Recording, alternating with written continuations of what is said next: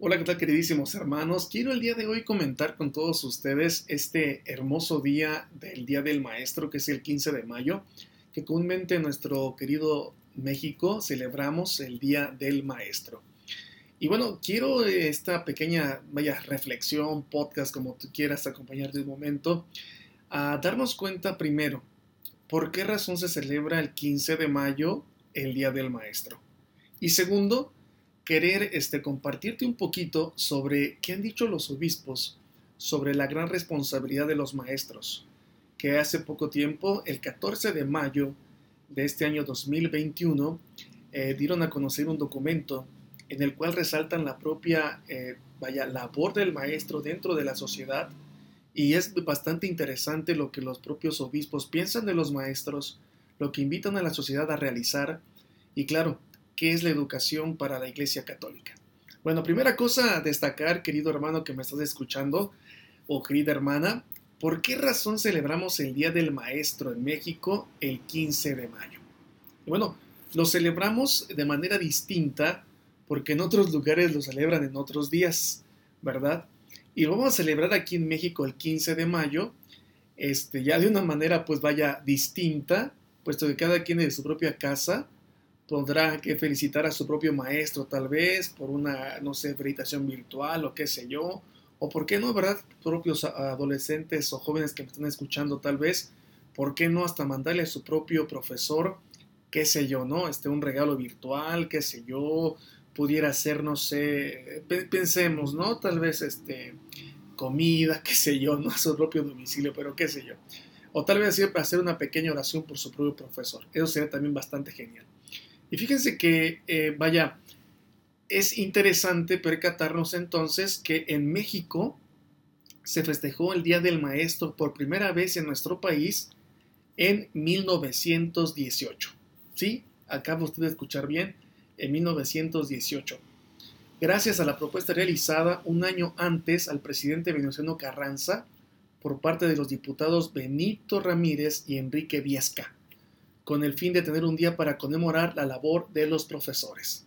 Como ven, entonces desde 1918, por primera vez se lleva a cabo en México la celebración del 15 de mayo del Día del Maestro. Además es interesante que esta propia fecha, 15 de mayo, coincide con la toma de Querétaro, suceso que marca la caída del Segundo Imperio Mexicano comandada por Maximiliano de Habsburgo y se consolidó la República en México. Y también, vaya, si queremos seguir viendo el 15 de mayo, este día también encaja con otra fecha importante, de una manera poscatólica, ¿no? Que en 1950 el Papa Pío XII eh, nombra a Juan Bautista de la Salle como patrón de los maestros y de los que trabajan en relación a la educación. Por tanto, Juan Bautista, recordemos, fue un sacerdote, teólogo y pedagogo y que parte de su vida la dedicó a forjar profesores señalados a impartir educación a niños pobres.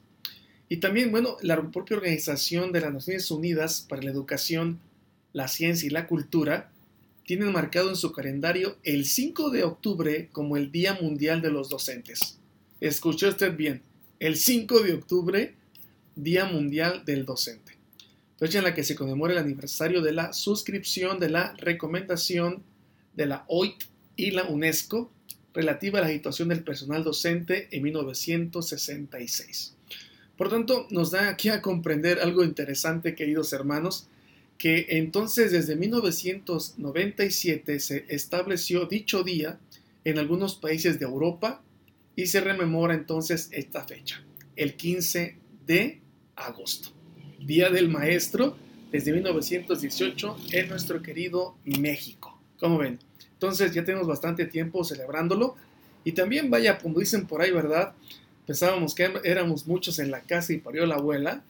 Es interesante que también el 15 de mayo se lleva a cabo este, la celebración litúrgica de San Isidro Labrador, ¿no? Entonces, vaya a tenerlo bastante en cuenta. Estamos este día bastante festejados. Entonces aquí en México, distinta fecha de celebrar a los docentes desde 1918 y se lo debemos, como ya hemos comentado, ¿verdad?, a Venustiano Carranza. Para que por favor lo tengamos bastante en cuenta. ¿Por qué razón el 15 de agosto aquí en nuestro querido México? Y bueno, vayamos ahora con lo que los obispos hace poco tiempo, fíjense ustedes, el propio 14 eh, de mayo del 2021, dieron a conocer, un, dieron a conocer perdón, un pequeño comunicado donde hablan sobre el maestro, constructor de esperanza, formador de corresponsabilidad y de paz. Ojo usted, lo, lo acabo de de escuchar bastante interesante. Maestro, constructor primero de esperanza, formador de corresponsabilidad y formador de la paz. Bueno, vayamos a ver entonces cómo los propios obispos dan a conocer para ellos y para la Iglesia Católica cuál es la labor de un propio profesor y más que nada enmarcados en este tiempo por el COVID-19 o por la COVID-19, ¿no? Que de repente algunos dicen COVID, otros dicen la COVID, bueno, no sé. Me imagino que por ahí la gramática de repente nos falla o qué sé yo. Pero bueno, eh, comentan los propios obispos que en el reciente lanzamiento del Pacto Educativo Global el Papa Francisco afirmó que la educación es, y dan cuatro, este, vaya, definiciones interesantísimas, cuatro puntos en los cuales dicen qué es la educación.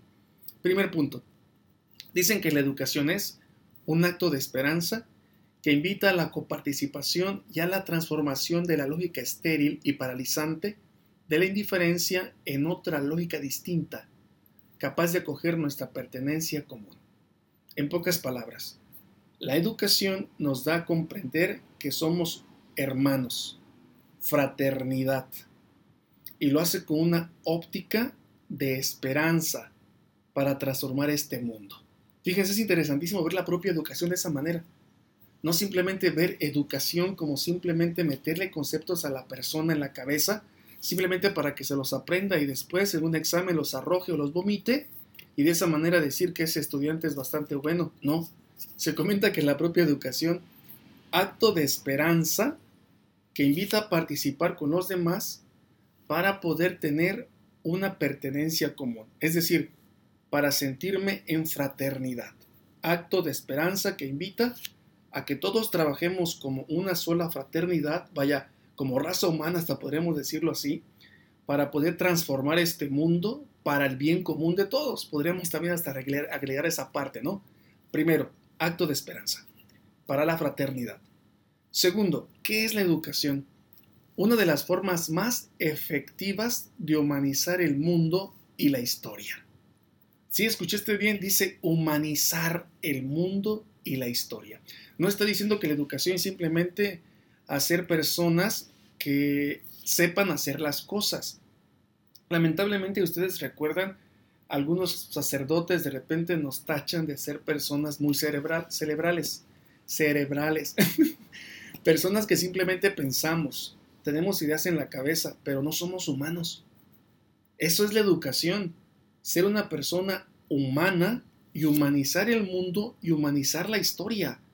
Porque recordar que si no somos humanos, entonces simplemente seremos máquinas que hacen, que realizan cosas muy bonitas, cosas perfectas, unos buenos obreros, pero con el corazón de piedra. Vaya que una de las cosas que la historia de repente uno se da cuenta cuando empieza a leer un poquito los propios sucesos es ver personas así de manera despiadada que, vaya, no son humanos, pareciera ser, ¿no? Solo ven al otro como un número más, ¿no? Entonces, la educación es humanizar el mundo y la historia. Tercer punto que comenta, ¿qué es la educación? Una cuestión de amor y de responsabilidad que se transmite de generación en generación. Esto me encantó, cuestión de amor y de responsabilidad. ¿Cómo que cuestión de amor? Recordemos que la propia educación nos da a conocer todas las cosas que tenemos a nuestro alrededor y que aquello que se nos ha otorgado ha sido por amor. Vaya, tenemos lo que tenemos no simplemente por tener una cara bonita, sino porque alguien ya nos lo concedió. Es decir, tengo un lapicero, tengo una libreta porque alguien me las dio. Y es cuestión de amor, o sea, cuestión de que nos dieron. Y ante este darnos a nosotros, el tener alguna, dos que tres cositas, pues claro, se nos invita a ser responsables de eso que tenemos. Y de ahí mirar entonces el mundo, no simplemente como, vaya, de repente lo podemos ver muchas personas, solo ver el mundo para poderlo explotar, no, sino que somos responsables de ese mundo que se nos dio y se nos dio por amor. Y esto transmitirlo entonces de generación en generación. Vaya, en pocas palabras podríamos decir que la educación es que conservemos lo que se nos ha dado con responsabilidad. 4. El antídoto natural a la cultura individualista, que a veces degenera en un verdadero culto al yo y a la primicia de la indiferencia. Y esto es bastante marcado, eh, queridos hermanos, cuando una persona eh, vemos que triunfa de una manera académica, ya sea un profesor, ya sea de repente hasta un propio científico, ya sea este, en ocasiones una persona que saca siempre 10 y que está siempre en, vaya, en grados de excelencia, lamentablemente lo vemos a este personaje como alguien solo, como una persona solitaria. Y los hemos hecho así, lamentablemente, eh, hablando, ¿eh? Mucha gente los hemos hecho así. Y esto no está bien, porque bien sabemos que aquel que se pone solo, que se aísla, está condenado a morirse, está condenado a no ser humano, está condenado a no sentir al otro como su hermano, sino verlo como su enemigo, que lamentablemente en ocasiones eso sucede. ¿eh? Entonces, vaya que si un niño saca un 10 el día de hoy, pues agradecerle y decirle, muy bien, felicidades, qué bueno que lo estás haciendo, pero también poderle decir, bueno, este 10 lo sacaste por ayuda de quién? De tu mamá que se desveló, de tu amiguito que te ayudó a estudiar, de la maestra que la verdad dejó de hacer cosas por enseñártelo, ¿no? Porque si no tenemos esta consideración, queridos hermanos, de que nosotros tratemos de educar a nuestros jovencitos o nuestros niños, de que no sean individualistas, solamente sea yo, yo, yo, más adelante vamos a crear monstruos, monstruos con una cabeza tremenda, con mucho conocimiento, pero que no tienen corazón, no son humanos. Tienen unas manitas como el tiranosaurio rex pequeñas que no hacen nada, son indiferentes. Hasta dicen, a mí no me importa, yo con que saque 10, los demás me valen un cacahuate. O sea, es interesante que entonces estos cuatro puntos que nos está diciendo el propio Papa Francisco en este pacto educativo global, en pocas palabras podríamos resumirlo con cuatro características la educación. Primero, el que se dé cuenta la persona de que no está solo en este mundo, es decir, los demás son tus hermanos. Fraternidad.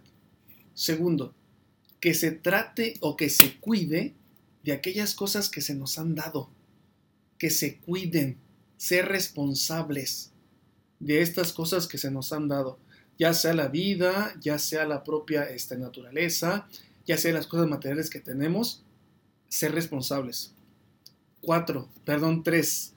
El, siguiente punto, ¿no? Tercer punto, que la persona no sea individualista. Que no más sea el yo, yo, yo y yo. No, sino que es un nosotros. Y cuatro, cuarto punto, así como que tratando de, de, hacer una pequeña síntesis de esto que estamos diciendo, pues la persona que no sea indiferente que la persona se dé cuenta que las propias cosas que tiene, que suceden en el mundo, le conciernen y que no simplemente se aísle a sí mismo. Por tanto, de estos cuatro puntos que ya hemos comentado, es interesante entonces que los obispos nos dicen que no cabe duda que estos cuatro puntos encontramos los motivos centrales que le dan sentido a la labor de cualquier maestro y maestra así como a los demás agentes educativos involucrados en la educación de las niñas, niños, adolescentes y jóvenes de nuestra patria. Entonces, estos serían los motivos centrales, ¿no? De por qué una razón se lanza a ser maestro o se lanza a ser maestra. Cosas, queridos hermanos, que en pocas palabras nos hablan de ser humanos, responsables, fraternos, no individualistas. Y claro, meter las manos siempre para ayudar al otro. Por tanto, ante esta tarea que los propios obispos saben que es importantísima, ardua y compleja, los obispos quieren expresar su gratitud y reconocimiento por esta labor y trabajo esforzado, de la vocación asumida y entregada y entrega constante de todos los maestros. Por tanto, queridísimos maestros, gracias por toda su labor que están realizando y también de todo su reconocimiento, la verdad, de corazón a la gente que realmente se interesa, la verdad, ¿eh? por educar. Aunque algunos maestros, bien sabemos, ¿no? De todo, donde quiera se cuecen habas, pues maestros que de repente pareciera ser que dicen por ahí, ¿no? Son bastante barcos, ¿no? No les interesa que el jovencito eh, aprenda, se supere, crezca, se desarrolle. Es simplemente pasar, ¿no? Pasar, pasar, pasar y punto. Lamentablemente, pues hay de esto también. No podemos quedarnos con los brazos cruzados y tampoco cerrar los ojos y decir que no pasa nada, porque lamentablemente sí sucede. Y bueno, los obispos, por tanto, nos invitan a que este tiempo es un tiempo de escuchar a los maestros. Ojo con lo que han dicho los propios obispos. Es tiempo de escuchar a los maestros. No se puede obviar su palabra. ¿Y por qué razón tenemos que escuchar a un maestro? Dicen los obispos, ellos son la figura central del servicio que presta cualquier escuela. Ellos, y aquí viendo lo interesante, ¿por qué tendremos que escuchar a un maestro? Ellos están en contacto directo con la realidad, pero además en comunicación cotidiana con todos los agentes del proceso educativo empezando por, los primeros responsables de él, que son los padres de familia. Aquí me llama mucho la atención que los obispos ponen en su lugar a los profesores. Ellos están en contacto con la realidad, y esto es verdad, y podemos decirlo también que los propios profesores están en contacto con el propio futuro, porque están palpando la realidad. O sea, eh, me llama mucho la atención cuando un servidor empezó a dar catecismo en ocasiones con los niños, uno se percata de tantas cosas medias tremendas ¿eh? con los propios niños. Cuando uno convive con ellos, alcanza a ver las carencias afectivas, económicas, carencias también hasta, vaya, psicológicas, carencias hasta académicas.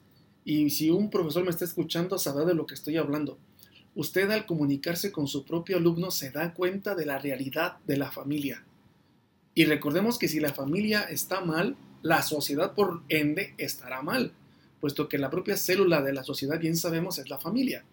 Por tanto, sí, ponen en su lugar los obispos al profesor, hay que escucharlo, porque palpa la realidad, palpa las carencias y también palpa, podemos decirlo así, las cosas buenas de nuestra familia, las cosas buenas de nuestra sociedad, y yo podría agregar, como he dicho, los propios este, maestros también están palpando el futuro, porque según están viendo los jovencitos con interés, desinterés, podrán ver qué más adelante es lo que va a sufrir el propio joven o qué carencias tendremos y también qué tipo de cosas van a empezar a brillar. Vaya, podemos decirlo así, el propio, el propio profesor es aquel que le toma el pulso a la realidad en la relación con los propios jovencitos. Y también el propio profesor está pues tratando, ¿no? De ver qué viene qué no viene, en qué están sufriendo. Y bueno, también el propio profesor está en comunicación con los agentes de proceso educativo, empezando, como hemos dicho, con los papás. ¿Qué no me podrán decir los profesores cuando hablan con los papás? ¿no? Vaya, un servidor que pues digo, a lo mejor no, no soy un profesor tal cual, pero sí una persona que trata de formar, como tantos, eh, hermanos, hermanos sacerdotes lo hacen también, llama la atención que cuando uno platica con los papás, pues también alcanza a ver las carencias y uno da hasta entender, por esa razón el niño es así, por esa razón el jovencito es así, por esa razón del papá con estas carencias, el adolescente se comporta de esta manera. Entonces, el lugar privilegiado del propio profesor es tremendo. Vuelvo a decir, es aquel que está tomándole el pulso a la realidad. Y también yo podría decirlo, está tomándole el pulso al futuro, porque está en comunicación con los jóvenes, niños y con los propios adultos. Entonces, vaya, el profesor tiene bastantes cosas que decir para ver un buen diagnóstico de la sociedad. Bien, ante esto, los obispos dicen, exhortamos de corazón a los docentes a seguir ampliando los caminos de comunicación con los padres y madres de familia, con los directivos y sobre todo con los mismos estudiantes. Al darse cuenta los obispos de que los profesores toman este pulso, como ella ha dicho, del presente hacia el futuro en los niños y en, los propios, en las propias familias, pues bueno, tienen la capacidad entonces de ampliar el camino de comunicación. No sé si les haya pasado de repente ustedes estar en una discusión de dos personas que tal vez tú quieres mucho y te has comunicado bastante con ellas. Y cuando uno los ve pelear, pues uno trata de, de, mediar el asunto, ¿no? Porque conoces a uno y conoces a otro. Y le dices a uno, es que él piensa esto y él piensa lo otro, ¿no? Y cuando tú entras de mediador es interesante que salen cosas geniales. Porque entonces el otro dice, es que yo no pensaba que tú sentías tal cosa al momento de yo decir tal asunto, ¿no? Entonces, cuando se amplía los caminos de comunicación, cuando se tienden estos puentes de comunicación entre papás e hijos y también directivos, vaya, el profesor está haciendo una labor genial de puente de comunicación. Porque una cosa podrán decir los papás, mi hijo no aprende, no entiende, que no sé qué. El niño podrá decir es que mi papá no me hace caso, no, no, no, pone atención, no me quiere, no me consiente. El directivo podrá decir es que la prueba tal no sirve y el profesor está viendo todo. O sea, el profesor está viéndolo todo y si tiene caminos de comunicación, podrá salir del atolladero una sociedad. Una célula de, de la sociedad, una familia, podrá salir del atolladero. Entonces, es interesante la propia labor del, propio maestro y también ardua, ¿no? Entonces, vaya, es interesante que los obispos los ponen en su lugar donde corresponde. Hay que escucharlos, pero también los exhortamos a que por favor los invitamos a que amplíen los caminos de comunicación, para que entonces se tenga una mayor favor, vaya, se favorezca mejor el diálogo y por supuesto se busque el bien de todos, ¿no? Bien, Siguen diciendo los obispos que para que esto se siga dando, esta comunicación, es urgente, dicen los obispos, se promueva ya una acción educativa bidireccional, ya sea presencial en la medida de lo prudente o híbrida, para entrar en comunicación con los alumnos.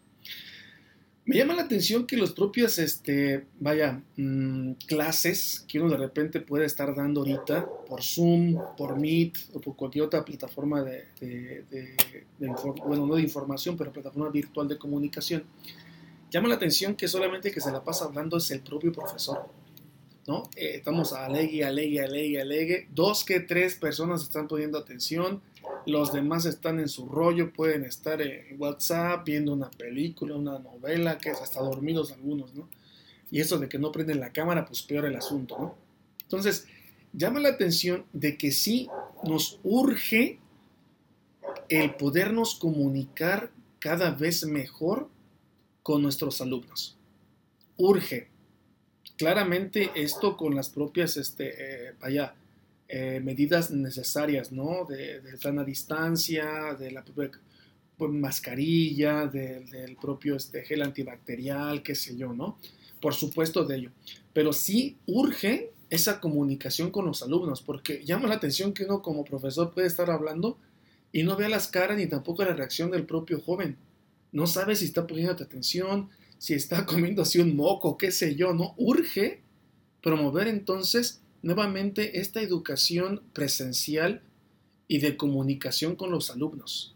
Urge, ¿no? Para seguir tomando el pulso, podemos decirlo así. Y claramente, si yo tomo el pulso de las cosas buenas y malas de un joven, es para ayudarle, no simplemente para echárselo en cara, ¿no?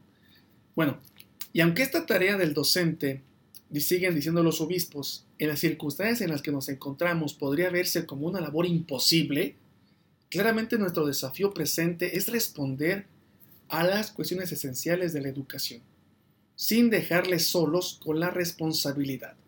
Y aquí una piedra tremenda que avientan los obispos, podríamos decirlo así, a los propios papás, ¿no? No podemos dejar solos a los profesores ante esta labor de la educación. Necesitamos también nosotros hacernos responsables de la educación de nuestros hijos en este tiempo claramente las mamás que podrían tal vez estarme escuchando, o papás que me podrían estar escuchando, se han estado dando cuenta de que es difícil educar a tu niño.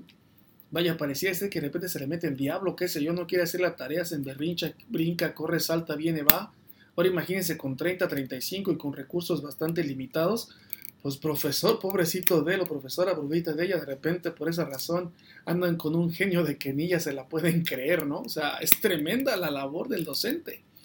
Por tanto, es interesante percatarnos que ante este desafío que pareciera ser imposible en estas circunstancias el educar por el nulo contacto físico o el estar tomando el pulso o la casi cero comunicación con el otro, pues no tenemos que dejar este desafío solos a los profesores. Hay la necesidad también de ayudarles con esta responsabilidad. Bien, más adelante los obispos dicen, los maestros necesitan, fíjense, ¿qué necesita un maestro el día de hoy en este tiempo del COVID-19? Uno podría decir, pues rápidamente, pues una vacuna, padre, ¿no? Es lo que más necesitan. Y los obispos comentan, no, no solamente necesitan vacunas, o sea, eso ya es obvio, ¿no? Sino que más que nada los propios profesores necesitan, ojo con esto, profesores, formación para acompañar la situación emocional y apuntalar el carácter de sus alumnos. Formación.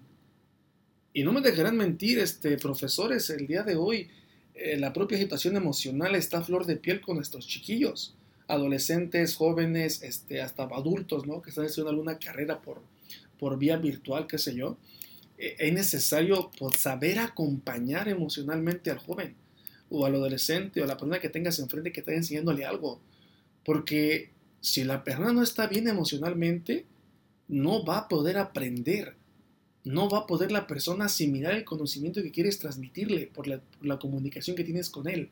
Hay una barrera tremenda cuando las propias emociones están a flor de piel y están hechos nudo. A veces el propio profesor también necesita y necesitamos formarnos en esto para ayudar a nuestros jovencitos, ¿no? Y claro, apuntará el, carácter de nuestros alumnos. Llama la atención que en este tiempo estamos ante una sociedad pues un tanto de cristal, ¿no? Que ya lo han dicho bastantes veces, ¿no? De cristal jovencitos que de cualquier cosa, pues, podemos decirlo por ahí, se estresan, les da ansiedad, este, ya no quieren vivir, les da depresión, qué sé yo. Y esto tiene mucho que ver también con la propia comunicación y trato que tengamos los profesores o que tengan los profesores con los propios jovencitos, ¿no? O sea, cómo los tratan, cómo los tratamos, qué lugar les damos, de qué manera les hablamos, eso influye bastante. Pero bueno, dicen los obispos, nuestros maestros necesitan formación. Dios quiera que esto realmente se lleve a cabo en algún momento, algún curso, qué sé yo, la verdad sí urge. Y contar con los elementos para poder conducir el aprendizaje tanto en presencia como a distancia en forma simultánea. Me llama muchísimo la atención, la verdad, que algunos profesores tuvieron que lanzarse a esto del Zoom, del Meet, de una videoconferencia. Vaya, algunos de ellos, no por echarles carrilla, nada por el estilo, pero no saben ni prender un proyector, ¿no? o sea, te decían el profesor, ¿no? Ayúdame a aprender este, esta, esta cosa, que yo no sé cómo. Yo imagínense, ¿no? Dando clases, ¿no? Imagínense todos los propios errores que se han cometido, pero sí, también se necesita que tengan, eh, vaya, los elementos necesarios para conducir el aprendizaje, tanto de manera presencial como a distancia, ¿no? Y ante esto, claro, se, requiere pues la comprensión y el mutuo respeto de la autoridad, de las familias y de toda la sociedad. O sea, también tengamos un poquito de comprensión y de mutuo respeto por el profesor que se pone delante de una computadora que no le entiende. Tratará de dar su mejor esfuerzo, pero para ello también necesita, como hemos comentado, pues de los elementos ¿no? necesarios para poder comprender, entender y dar a conocer su contenido, su propia formación o la educación que está brindando. Los obispos, por tanto, dicen, hoy requerimos educar para formar ciudadanos corresponsables, capaces de participar en la construcción de un desarrollo humano integral, solidario y sustentable para todos. ¿Por qué comenta esto, los obispos? Que hoy, vaya, se requiere una educación que nos invite a ser todos responsables de lo que está pasando en nuestro mundo. ¿Por qué razón? Porque fíjense que con la pandemia surgieron, como hemos ya escuchado bastantes veces, surgieron las cosas muy buenas de los seres humanos, pero también surgieron las cosas muy malas de los seres humanos. Por un lado, las cosas buenas. Vaya, héroes, personas que de veras entregaron su vida por hacer bastantes cosas interesantes, hasta entregar su propia vida. Y del otro lado salieron de repente dos que tres canallas o gente que demostró lo peor de un ser humano, el individualismo tremendo. No me interesa el otro, Con que yo esté bien, me vale un cacahuate los demás. Por esa razón, comenta esta parte, ¿no? Nos, nos surge, podríamos decirlo así, educar para formar ciudadanos corresponsables. Que lo que yo veo en mi vecino, le puedo ayudar en algo. No puedo quedar con los brazos cruzados. Que si el otro le dio COVID, yo puedo ayudarlo en algo. Y aunque sea un mensajito solidario, ayudarle, no sé, tus medicinas, la comida, qué sé yo. E, esto responsables. Me llama la atención que algunas familias en ese sentido se están educando bastante bien en el ser corresponsables. Porque algunas familias eh, por el COVID han tenido que fundirse. Sí, o sea, familias que vivían así, supongamos, lejos del papá y la mamá, los hijos en otra casa, eh, los hermanos en otra casa, lejos cada quien con sus familias, han tenido que juntarse nuevamente. ¿Y esto por qué? Esto por ayudarse mutuamente en los gastos, en las enfermedades, para estar como familia ayudándose mutuamente. ¿No? Por tanto, cada quien en una familia tiene bien claro qué le toca hacer. Ser corresponsables. O sea, el niñito entiende que la persona adulta, si se cambió de casa por atender al anciano, al abuelo o al papá, entiende que es responsabilidad de todos las, la, vida de una persona débil. Y de esa manera estamos eh, educando al jovencito que sea corresponsable, ¿no? Que todo lo que está pasando me incluye y que es necesario, vaya, me incluye, perdón, y que tan, por tal motivo necesito hacer algo. Nos surge de alguna manera educar a nuestros jóvenes de esta manera, ¿no? Formarlos como ciudadanos corresponsables.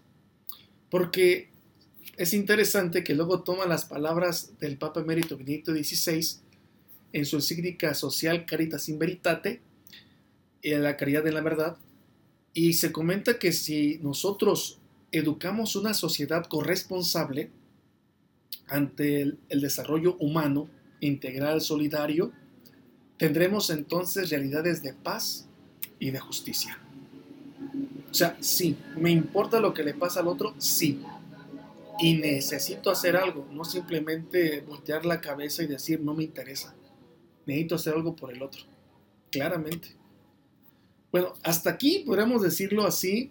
Es interesante lo que los obispos nos han comentado sobre la urgente este, necesidad de la educación, de la propia comunicación del profesor, de su labor ardua y tremenda y por supuesto, ponerlo en el lugar donde se merece, aquel que puede tender puentes de comunicación y que está viendo el pulso del día de nuestros jóvenes, de nuestras familias, hacia un futuro tal vez brillante o tal vez con oscuridad. Bueno, eh, propios obispos terminan este documento que estoy eh, tratando de resumirte y tratando de leerte al mismo tiempo. Este, los obispos terminan aquí dando una pequeña definición de lo que es la educación. Ellos comentan, en el documento Educar para una nueva sociedad afirmamos que la educación es comunicación y crecimiento personal que se convierte en cultura. Es decir, cultivo de todo aquello que propicia el desarrollo del ser humano con el fin de alcanzar la madurez racional y afectiva que le permita vivir en libertad con responsabilidad en la comunicación y en la relación como sujeto capaz de comprender y amar, de realizarse a sí mismo con los demás y para los demás. Número 44. Y comentan que esto que ya hemos leído sobre qué es la educación va bastante acorde con la encíclica última del Papa Francisco, si recordamos que se llama Fratelli Tutti, de hermanos todos, donde se nos invita a implantar una cultura de la fraternidad. En pocas palabras, Recordar que la educación es ayudar al joven, a la persona que esté recibiendo cualquier formación, a darse cuenta de que necesitamos caminar como hermanos. La cultura de la fraternidad. Eso es lo que nos dicen en pocas palabras. Y los obispos se despiden diciendo, pues bueno, damos nuestra oración y acompañamiento y solidaridad a todos los docentes de México imploramos la paternal, paternal protección de la Santísima Virgen María de Guadalupe. Y bueno, firman esta carta Rogelio Cabrera López, arzobispo de Monterrey y presidente de la SEM, Alfonso G. Miranda Guardiola, obispo auxiliar de Monterrey y secretario general de la SEM, y Enrique Díaz Díaz, obispo de, de Irapuato y responsable de la Dimensión de Pastoral Educativa y de la Cultura de la SEM. Y todo esto dado en la Ciudad de México el 14 de mayo del año 2021. Bueno, si has llegado hasta este momento, hasta el minuto 35 de haberme estado escuchando, te agradezco mucho el que hayas estado con un servidor. Y bueno, te invito a que si algo te gustó de esto, lo puedas compartir. Ojalá te haya quedado algo bastante claro. Hoy y ojalá también puedas felicitar el día de hoy a ese maestro que de veras fue un maestro. Es decir, aquel que te llevó de la mano a la verdad y después ya no necesitaste de él porque te llevó a la verdad.